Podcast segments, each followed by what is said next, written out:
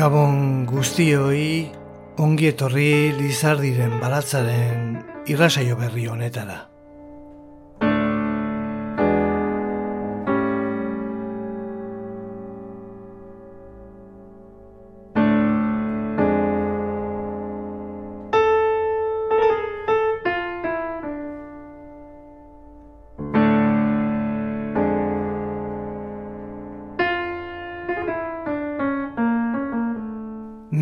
Sentimenduak direla bizitza hontan ezin manipulatu daiteken gauza bakarra. Maite duzu edo ez duzu maite. Eta sarri askotan nor maitatu eta nola maitatu, hori guztia ere ez da erabat aukeratzen. Nik ia kontrakoa esango nuke, izugarri maite ditugunak maiz, desegokienak edo gutxien komeni zaizkigunak eta gehien sufriarazten gaituztenak dira.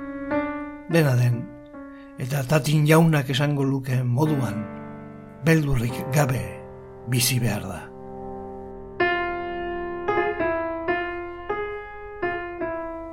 Eusebio Laoz Kataluniari dazleari irakurria, emakume guztiez maite mindu nintzen urtea liburutik euskaratuta.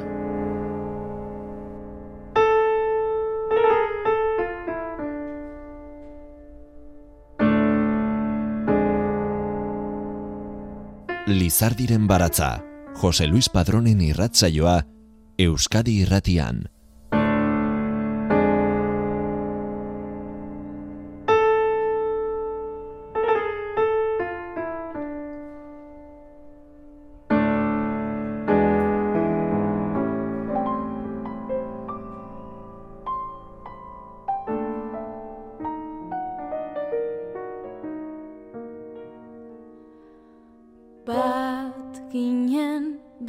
Zatitu egin ginen koskorbitan.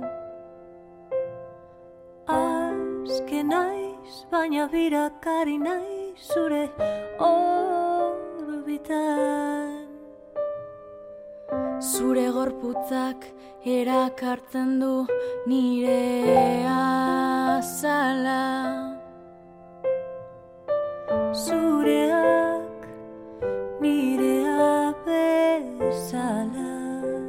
Ta luzaroan erakar zaitzala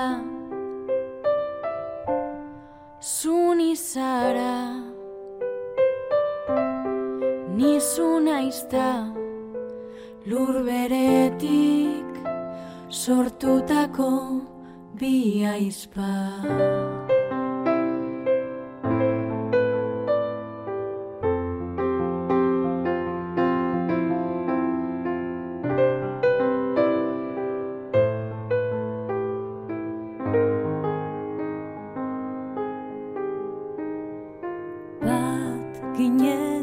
baina zatitu egin ginen koskorbitan.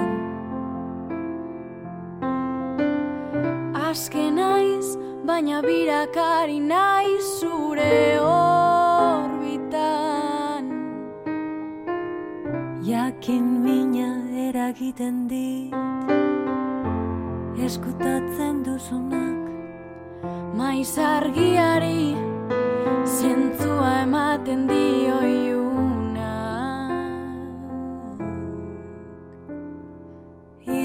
badira zenbait sekretu iunak eta bakanak. Zuri ere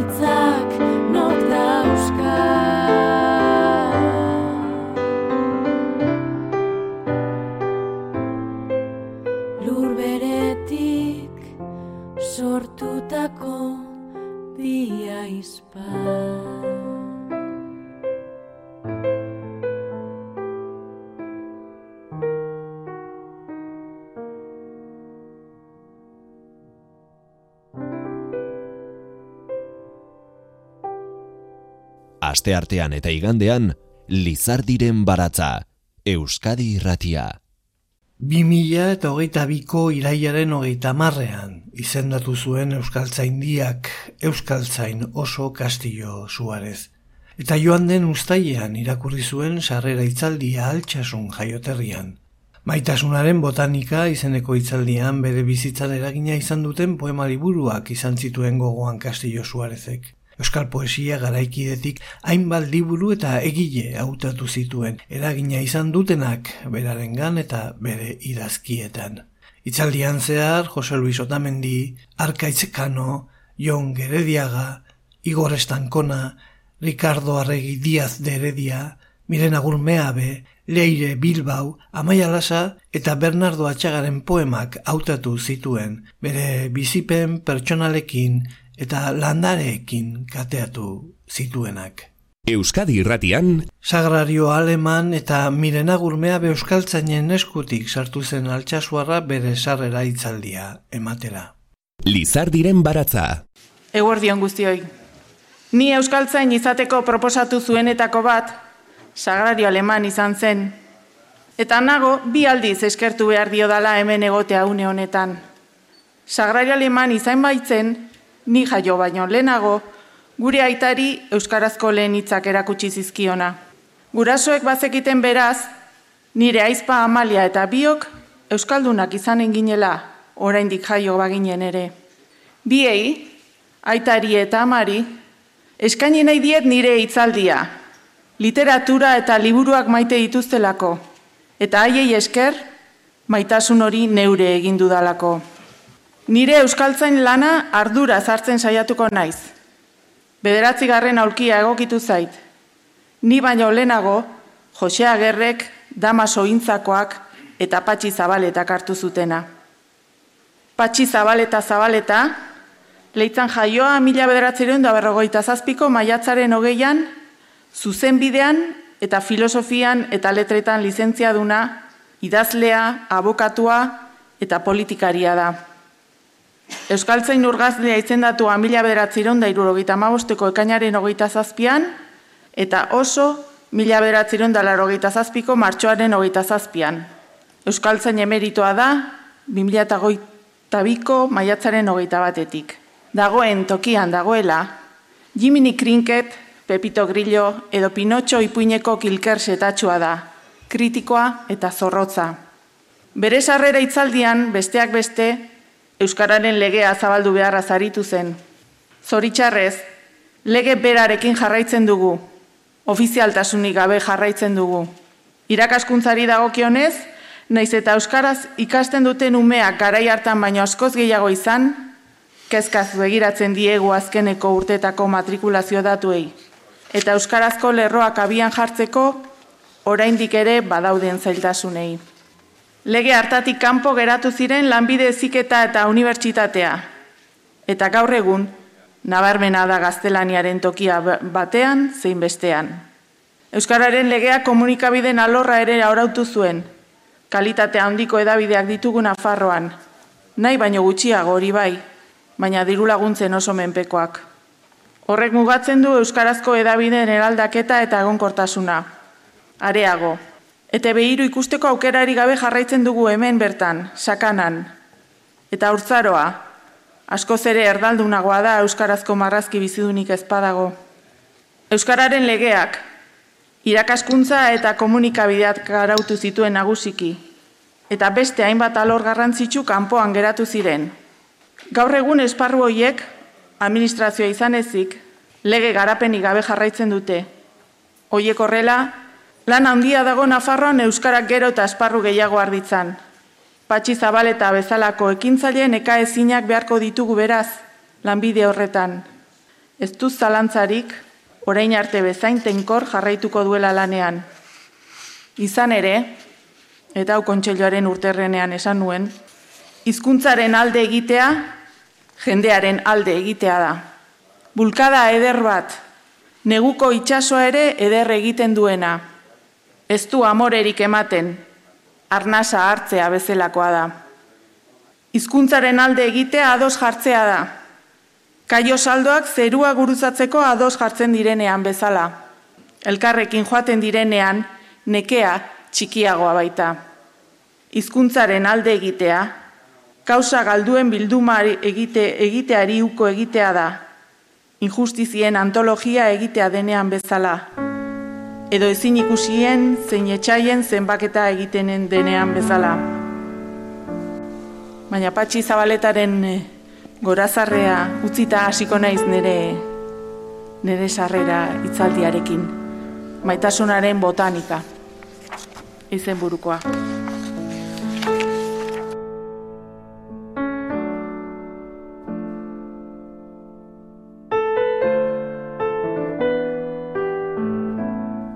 Ondoren Castillo Suarezek sarrera itzaldia irakurri zuen eta bere bizitzan eragina izan duten poema liburuen berri eman zuen landaren bidez. Alirkatu zituen guztiak baitasunaren botanika izeneko antologia osatuz. Bere bizitzan eragina izan duten poema liburuekin zein bere gogo eta kontraesan eta olerkiekin ama bost belarkiz osatutako itzaldia eman zuen Castillo Suarezek. Interesa baduzu entzun itzaldia osorik EITB Euskadi Ratia Lizardiren baratza, nahieran atarian. Castillo Suarezek sarrera itzaldia amaitu eta bere ala eman zion erantzuna miren agurmea behidazle eta euskaltzain osoak. Zazpi gutun eta erditxo maitasunaren botanikariari izeneko testuarekin. Gutunen bidez eman zion erantzuna meabek eta agindu genizuen bezala unea iritsi da. Gutunak zabaldu eta bidaltzailearen ahots beti leun, beti originalean entzuteko.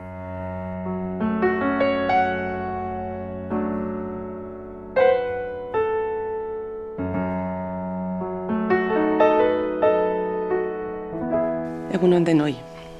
Zazpi gutun eta erditxo maitasunaren botanikariari, maiatzean idatziak bere sarrera hitzaldia leituala. Lehenengo gutuna, zuaitzak kantuz. Zer moduz Castillo Suarez García. Zorionak esaten, esateko idazten dizut lehenbiziko gutun hau. Zorionak euskaltzain oso izendatu zaituztelako eta baita ere eskuzabaltasuna, errespetua eta mirezpena agertzagatik literaturaren estigmarekin markatu zaituztenei. Trenean noa, Galiziaruntz. Basoak irekiten daude maiatzaren amaiera honetan eta ara, zu maitasunaren botanikaz ari zara zure paperetan. David George Haskell biologoak, zuaitzen kantak saiakeraren itzaurrean dino, aditzea dela gure ahotsak eta gure familiarenak entzutea. Eta hori da zuke egin duzuna, zure gurasoen familia ere izan diren liburuetatik hasita.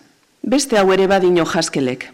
Aditzea, estetoskopio bat ipintzea da, paisaia baten azal gainean, barruan borborka zer dagoen entzuteko.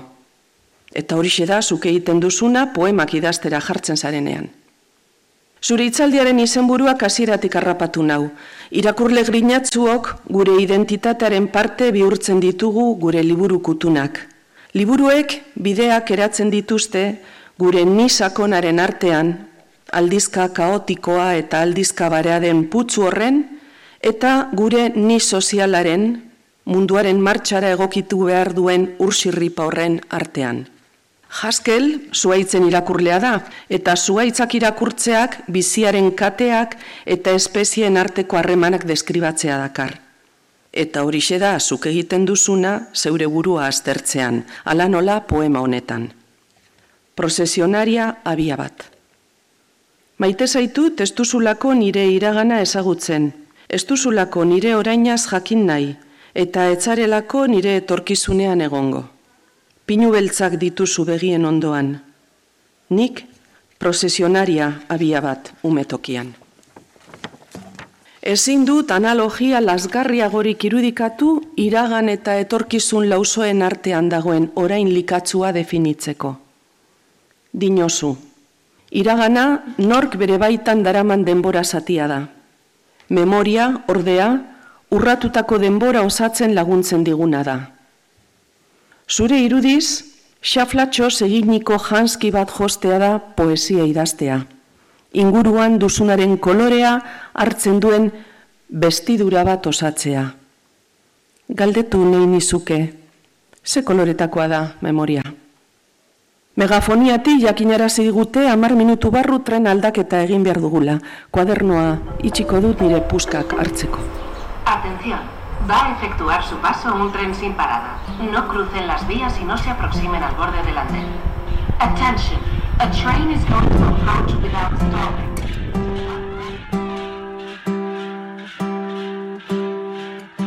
Gure oroitzapenak itxaz galerakolak bezala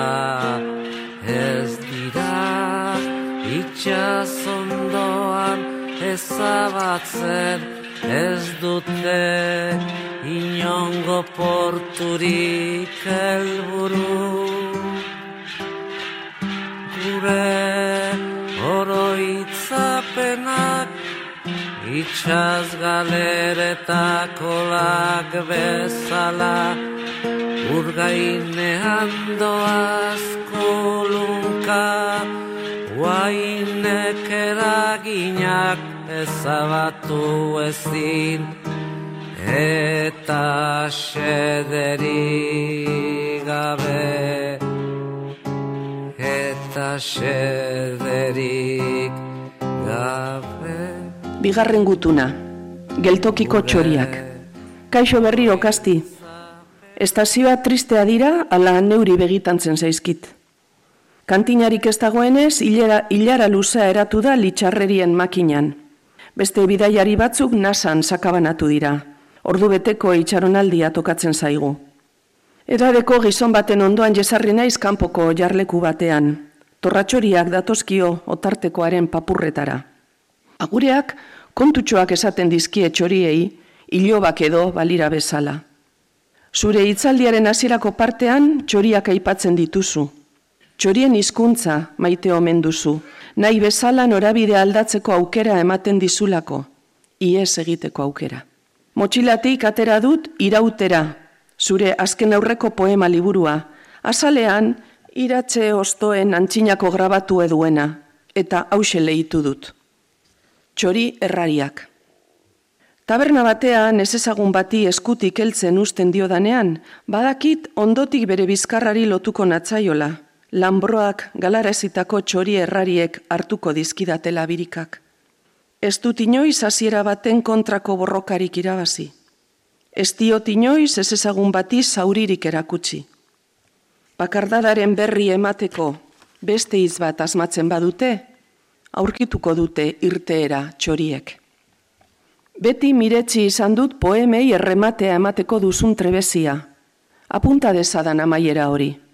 Bakardadearen berri emateko, beste hitz bat asmatzen badute, aurkituko dute irteera txoriek. Hor da, sasian diz-diz egiten masustaren pare, zure gai nagusietako bat, bakardadea. Izan ere, zu txori errarien zalea bazara ere, bakardadaren txoriak abia ugari egin ditu zure poesian. Txistua, badator trena, txolarreak badoaz, ikaratuta. Dinozu, esaten badizut maite zaitu dala, txorien hizkuntzan mintzo naiz. Berdintzu, geltokiko torratxoriek alde egin dute. Txoriek bezala maite duzu, ados. Zuk ordea, horiek ez bezala, karranka egiten duzu egaldatzean. Karranka bakoitza, poema bihurtuz. Dinozu, nagoen tokiaren eta egon nahi nukenaren arteko distantzia da bakardadea. Nago, zeure zeurea dela pesoaren pasarte honetako filosofia. Egaztia pasatu egiten da eta ahaztu egiten du, behar den bezala. Jada ez den tokian da, etorregatik ez du ezertarako balio jada. Erakusten du, lehen izan zela, etorrek ez ere ez du balio ezertarako. Izan zena, ez da ezer, eta oroitzea da ez ikustearen pare. Pasa zaitez, egaztia. Pasa zaitez, eta irakatz iesadazu pasatzen. Ah, beste kontu bat, zure bakardadea eta galerak loturik daude ez da? Hala ere, galeraren xarmapean idatzi duzu sarri. Ahoa betetzen zaigu esatean, ohituta gaudela gero eta gauza gehiago galtzen ez da? baina azelako marka, liburuak maite eta liburuak ere galdu beharra. Postdata.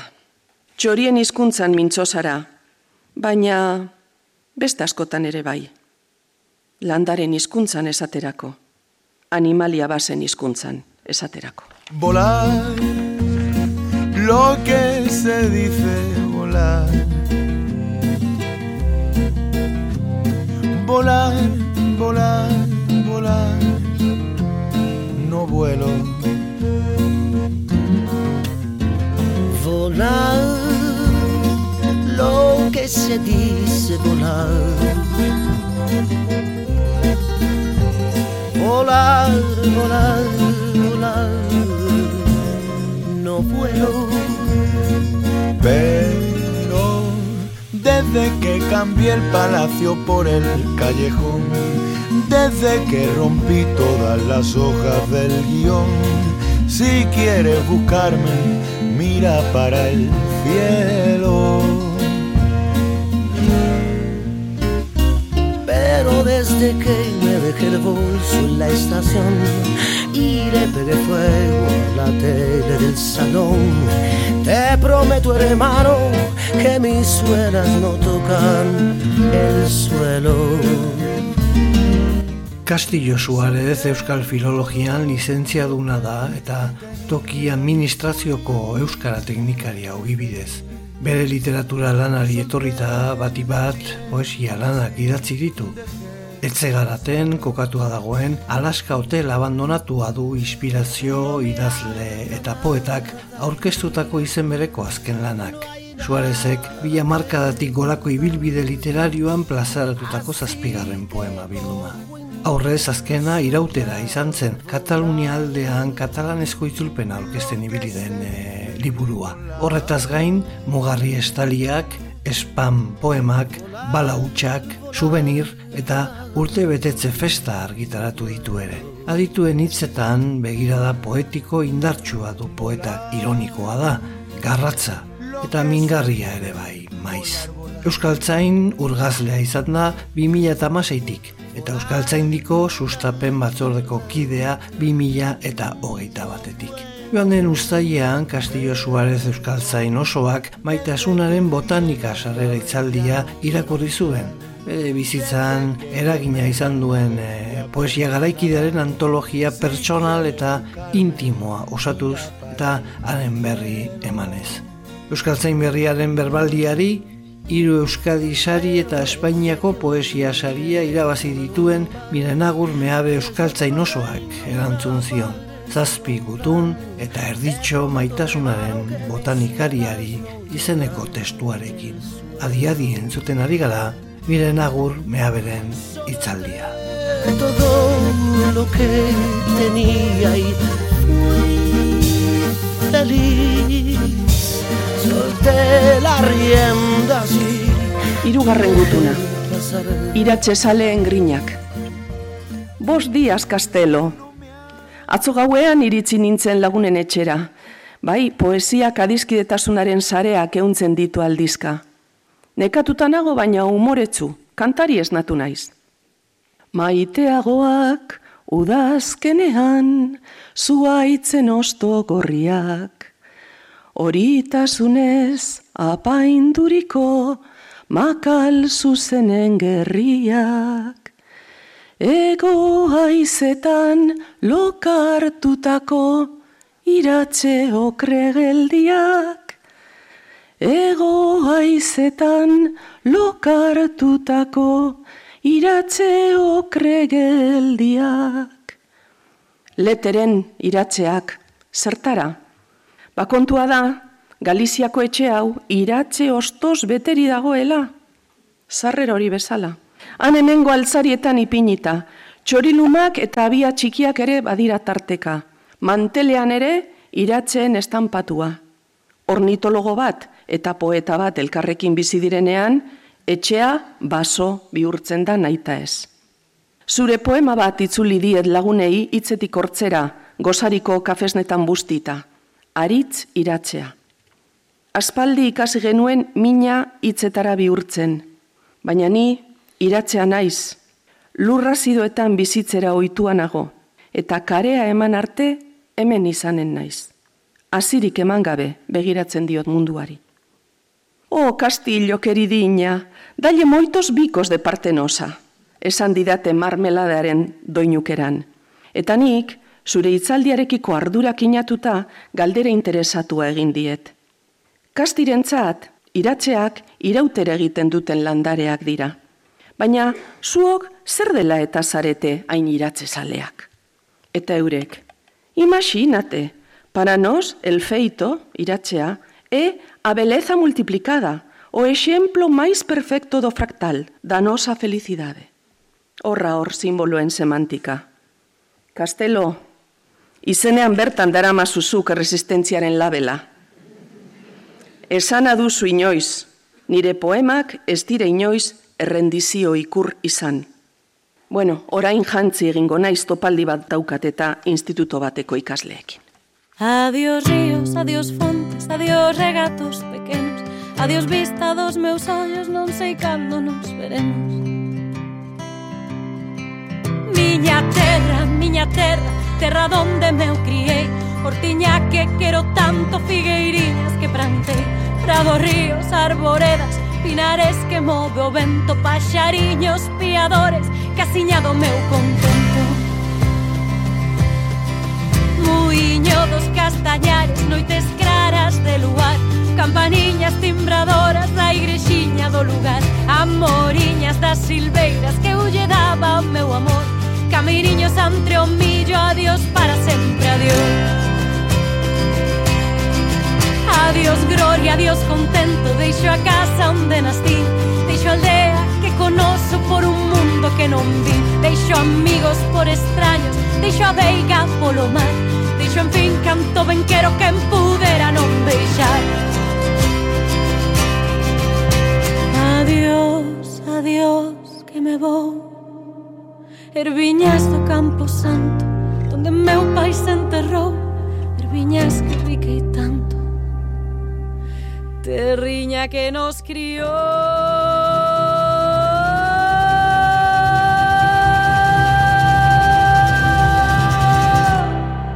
Xa se oyen lonxe moi lonxe as campanas do pomar Para min hai coitadiña nunca máis han de tocar. Xa se oyen lonxe máis lonxe cada bala dá un dolor.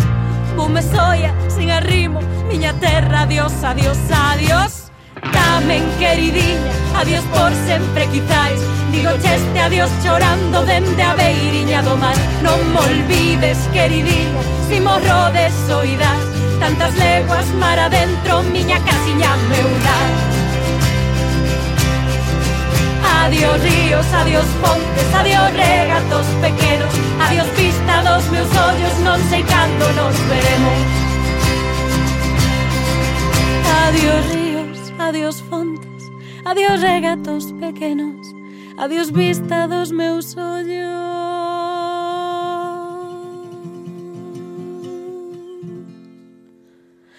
non sei cando nos veremos. Lizardiren baratza, poesia eta musika, Euskadi irratia. Laugarren gutuna. Poetiken bildumatzailea. Hello, Mary Castle. Bai ikasle jatorrak, baten batzuek idazle gurakoek aholkuak eskatu dizkidate. Poema bat hartu dizut maileguan, baina ez dakit ba, asmatu dudan, zuzendariak aurpegi arraroa ipini du eta.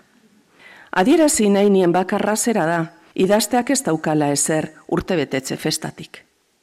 Hauxe zure poema. Ez da beharrezkoa idaztea. Egia esan, jende gehienak ez du egiten. Izan ere, idazteak min ematen du. Letrak gero eta gehiago estutzen ditugu sasoi arteko berokia balira bezala begietako zainak loditzen zaizkigu. Lagunek ez dakiten non aurki gaitzaketen, ez dute ulertzen idatzitakoa. Aldiriko trenak hartzen dituzte gure robot irudia sakelan dutela, gure bila ari dira. Guk bitartean giltzak nahi galtzen ditugu, zure etxean argaitzasun iluntzean. Poema hori hartu dizut, baina beste batzuk ere arnitzakeen. Gaztaroko liburuetan amorante bildumak egiten bazenituen, ez duzu txikiagoa helduaroan poetiken bilduma. Zure itzaldiaren arabera, amabost belarki zaintzen omen dituzu zure mintegian. Ez ara makala.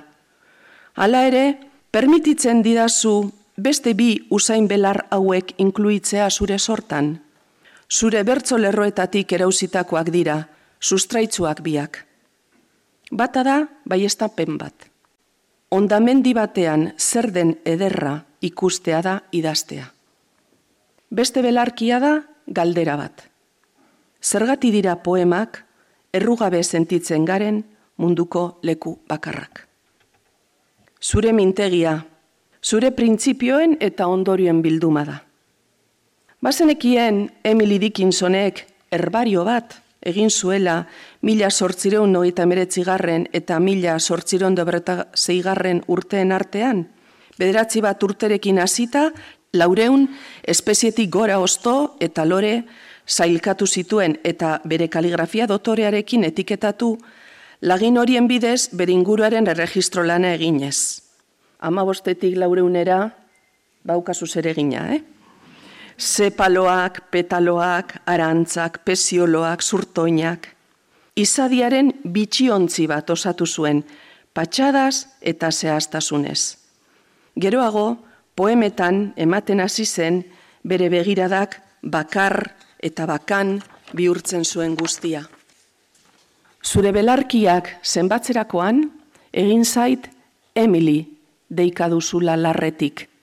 Entzun, entzun zer, ari zaizun eskatzen. Ekar dezakedan guztia da, hause eta nire bihotza ondoan hause eta nire bihotza eta larre guztiak eta belardien zabaltasun zabala. Konta ezazu, faltari gabe, ni astuko ba nintzedo.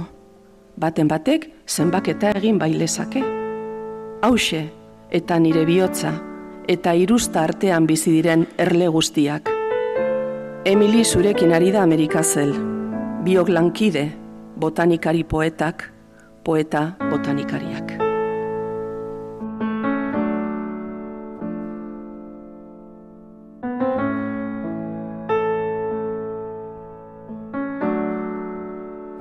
Castillo Suárez idazleak joan den ustailean sarrera itzaldia irakurri zuen. Akademiaren barne arauek agintzen duten eh, moduan. Euskaltzaindiak 2008an izendatu zuen Euskaltzain oso eta ohikoa denez izendapenarekin batera sarrera itzaldia egitea dagokie Euskaltzainei. Gehienetan sorlekuan egin izan dute. Sarrera itzaldia altxasun jaioterrian irakurri zuen kastillok eta landaren bidez adilkatu zituen bere bizitzan eragina izan duten poema liburuak. Maitasunaren botanika izeneko antologia pertsonala osatu arte. Hautatutako landarek idazlearen poetikaren ezaugarriak erakutsi zituzten hitzaldian zehar ala nola idazteko ausardia, ekintzaideza politikoa, oroimena, iztegigintza, biziraupenerako kogoa, Miren agurmeabek, zazpi gutun eta erditxo maitasunaren botanikariari izaldiaren bidez eman zion erantzuna. Poetikari eta estetikari buruzko gogoeta intimo batean.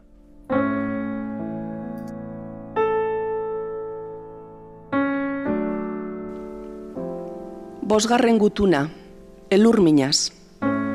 Xato, hemen naiz berriro, Arrastian lagunaren jaiotetxera igo gara, baserri zaharrera. Txakurra atera zaigu bidera, nebe. Izena entzun eta batera kargutu naiz, ez duzula elurra behin ere aipatu zure itzaldian. Zelan ba? Elur giroa nagusi izan da zure guraldietan.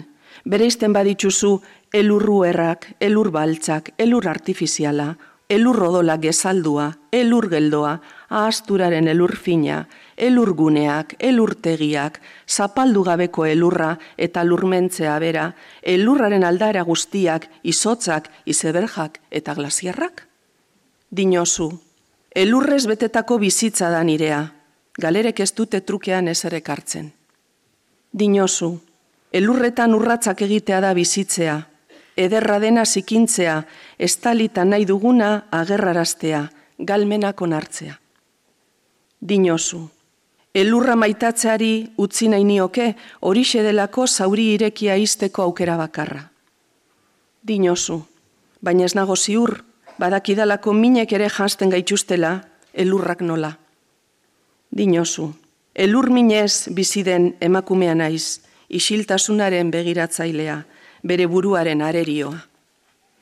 Neskatiko, Alaska utzi diguzu, baina Antartika oso bat duzu zure baitan. Non lortu izotza urtzeko gaitz, gatz nahikoa? Dinosu, gatza dago errepideetan, errekara erori den saldia korrontearen kontra borrokatzen da. Begi handiak ditu, nik bezala. Begi handiak dituzu elurraren tragediak antzemateko, dudarik ez. Hemen ez da elurrik, euria baino. Atondoan nago zure elur minaz pentsatzen, barandan katilu bete gerezi eta oinetan nebe txakurra. Atzealdeko zelaian sagaztia, hori ere elur loretan. Beste artean bada arbola bat makur-makurra, ia-ia etzana baina enborzendokoa. Lagunak seinalatu dit, esanez, horixe da. Eta ulertu dut, argazki egin eta telefonoz bidaliko dizut, badakiteta estimo handian duzula Olga Noboren bertzolerro hau. Nire azalarekin txertoak egin ditzakezu zagarrondoetan. Gero arte, Marielur. Lizardiren baratza.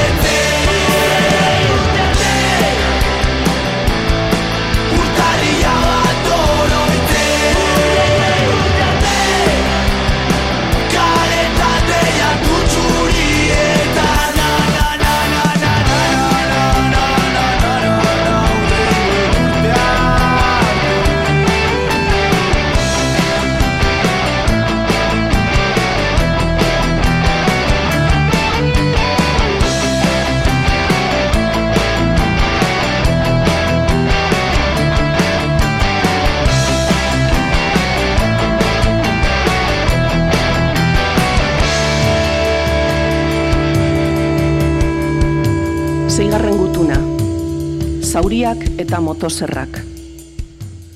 Olez, olez, gaztelua! Jaso dut zure erantzuna WhatsAppez. Itzezitz. Balearen azala da nirea. Eskerrak emotikono irribarretzua jarri duzun. Atzo, atertu zuenean, baser inguruko zidorretatik ibili ginen, larrema atzak hartutako mugarri bateti bestera.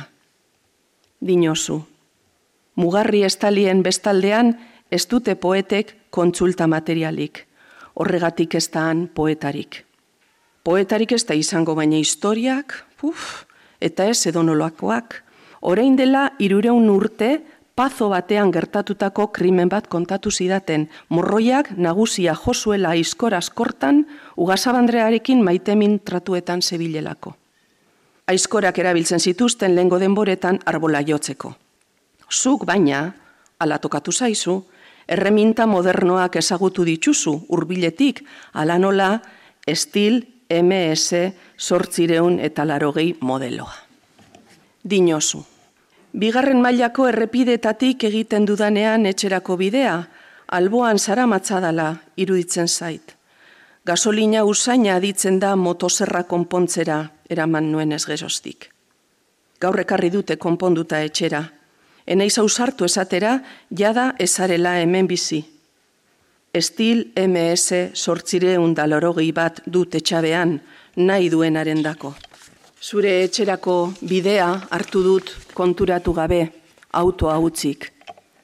Mundua da errepidearen bi aldeetara geratzen den basopea. Zein filmikoak diren zure testuak? Zehatz mehatz irudikatzen zaitut gau ez gidatzen, tresna forestal hori, armailgarria izan daitekena, kopilotuaren tokian dara mazula. Lehen gutunean esan badugu zuaitze kantatu egiten dutela, heldu da ordua negarrere egiten dutela esatekoa. Noiz, labana siniziala grabatzen dizkietenean, txertoak egiten zaizkienean, botatzeko seinalatzen dituztenean. Ondo dakizu hori, Mary Oliverrek ere bai. Erantzuten ote diote zuaitze kaizeari, aizeak gonbiten bat egiten dienean, gutako batzuk bezala mintzatzen ote dira eguzkiarekin. Baina bada gehiago, zuaitzei entzun albadiezu beren ordula saietan, seguru gero ere entzun alko diezuela zerrategian garrasika. Zure motozerrak gogorarazten di zure poesian konstante badirela markak, zauriak, orbainak, ebakiondoak aldizka esada eskatu egiten dituzu. Nire gorputza marka desazula, zuaitzak bota aurretik markatzen dituzun bezala. Marka arrosa bat egidazu bularrean, ertz batetik bestera. Eta aldizka, eskaini egiten dituzu. Zugana berri ziristeko zerbait idatzi nahi nuke, itzesko hildaska bat egin zure bularrean, eta nire poemak zure azalean txertatu. Oinaze batek, zeharkatzen zaitu. Oinaze horrek ez dio zuetenik ematen zure lurrezko bihotzari. Zeure hitzak dira, idazteak eta bizitzeak erresistentzia handia eskatzen dute. Dinosu, min ematen diguten gauzei esker egiten dugu aurrera. Este amor apasionado, anda torbo por volver. Voy camino a la locura, hay un que toro me tortura. Sé querer. Nos dejamos hace tiempo, pero me llegó el momento de perder. Tú tenías mucha razón, y hago caso al corazón y me muero por volver. Y volver, volver, volver a tus brazos otra vez. Llegaré hasta donde estés, yo sé ver yo sé ver, quiero volver, volver, volver.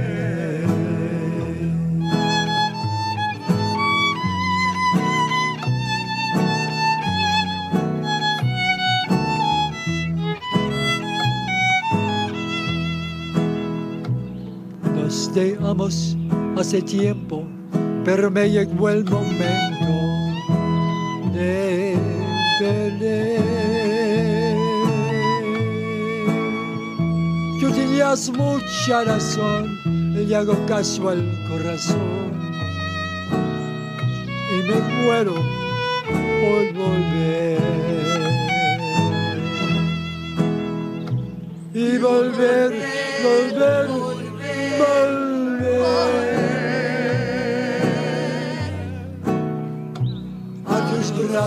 Otra vez. Llegaré hasta donde estés, yo sé ver, yo sé ver, quiero volver, volver, volver.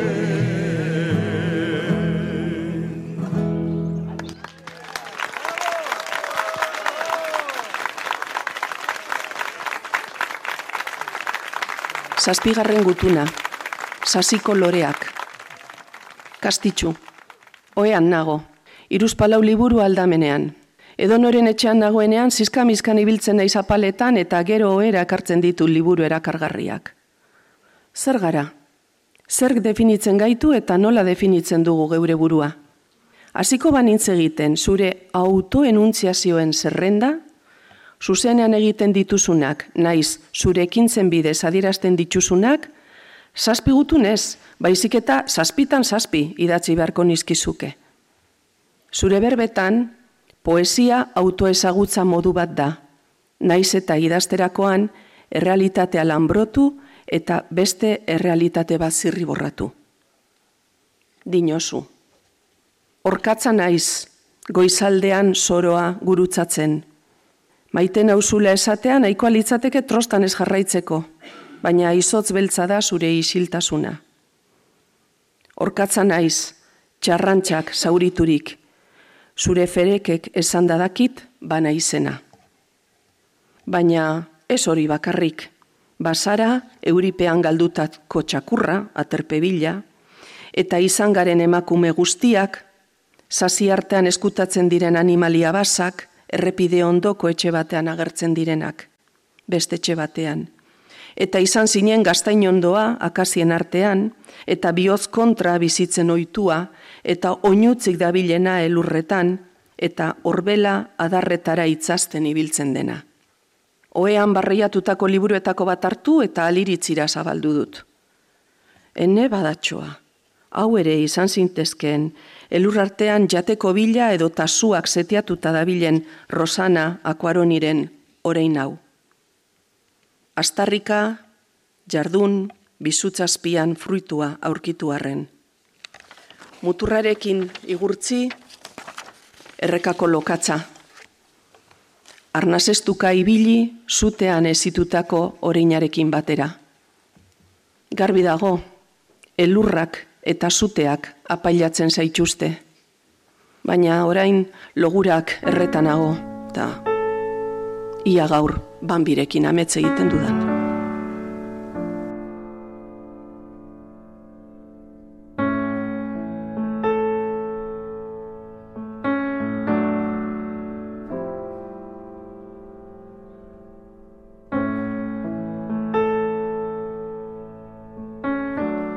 Ez dut ikuspegi eskor bat emanai maitasunari buruz argitzen digu Castillo Suarezek.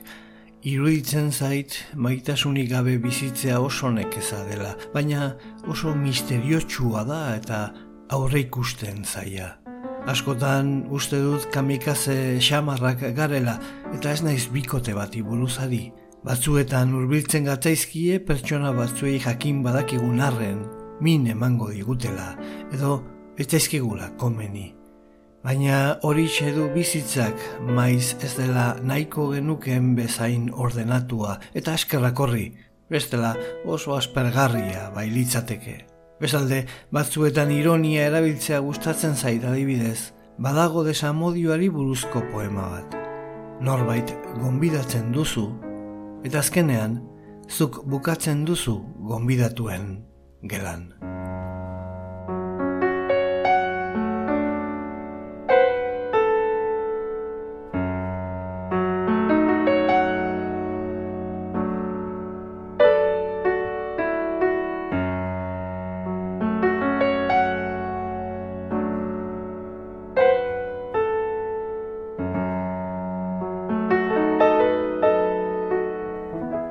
2008ko udazkenean jakin genuen Euskaltzain oso berria nor izango zen, nork beteko zuen, patxi zabaleta emeritu izatera pasatu ondoren gelditu zen utxunea. Jakina denez, aurtengo uda hasieran Euskaltzain eh, oso izateko sarrera itzaldia egin zuen Castillo Suarezek, altxasun, maitasunaren botanika izenekoa.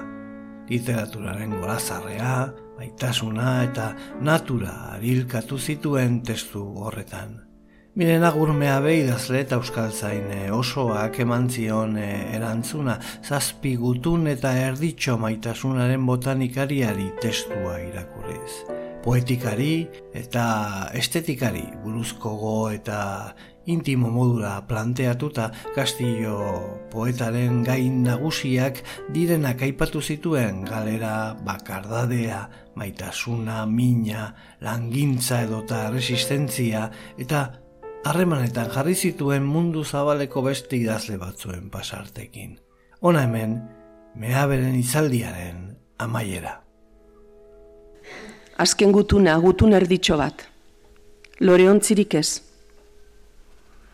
iratze otatxori elurtegieta. Dinosu, gauzeder guztiek dute akabera, elurrak eta maitasunak.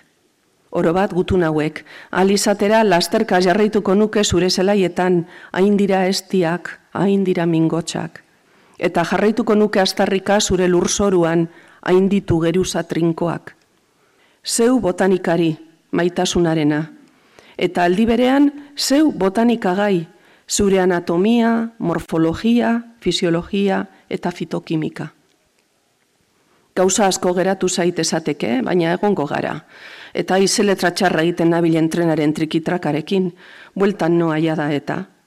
Laster, miramarreko baratzean pasatuko ditut garbira gutun hauek guztiok.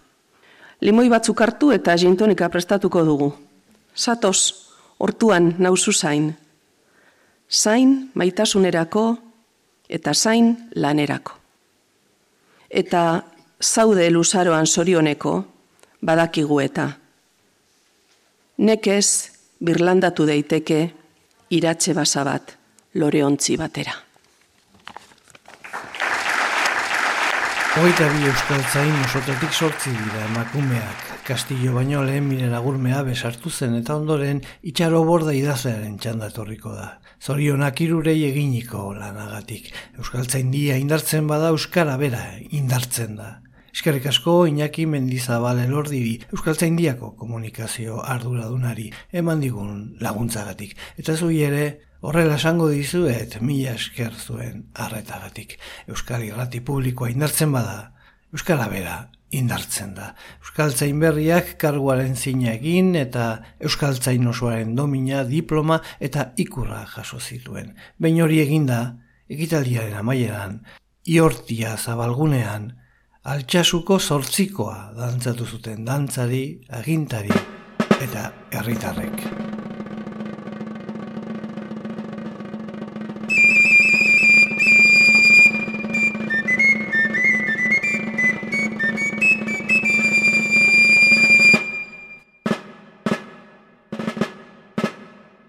Lizardiren baratza Euskadi Irratian Jose Luis Padrón.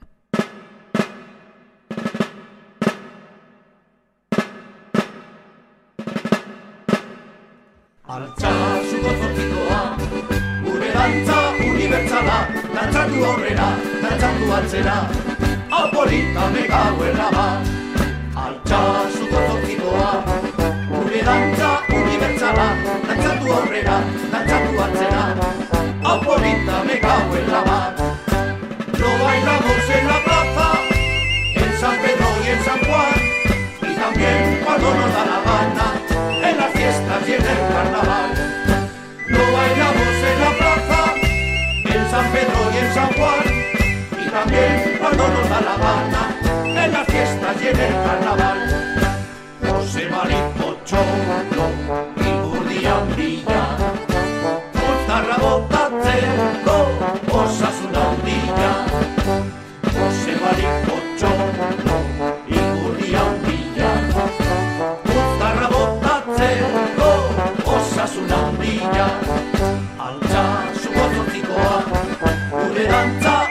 bezala, dantzatu aurrera, dantzatu atzera, hau polita mekauen labar. Antxasu batzotzikoa, gure dantza unibertsala, dantzatu aurrera, dantzatu atzera, hau polita mekauen labar. No bailamos en la plaza, en San Pedro y en San Juan, y también cuando nos da la gana, en las fiestas y en el carnaval. No bailamos en la plaza, San Pedro y en San Juan. Y también cuando no da la banda, en la fiesta y en el carnaval.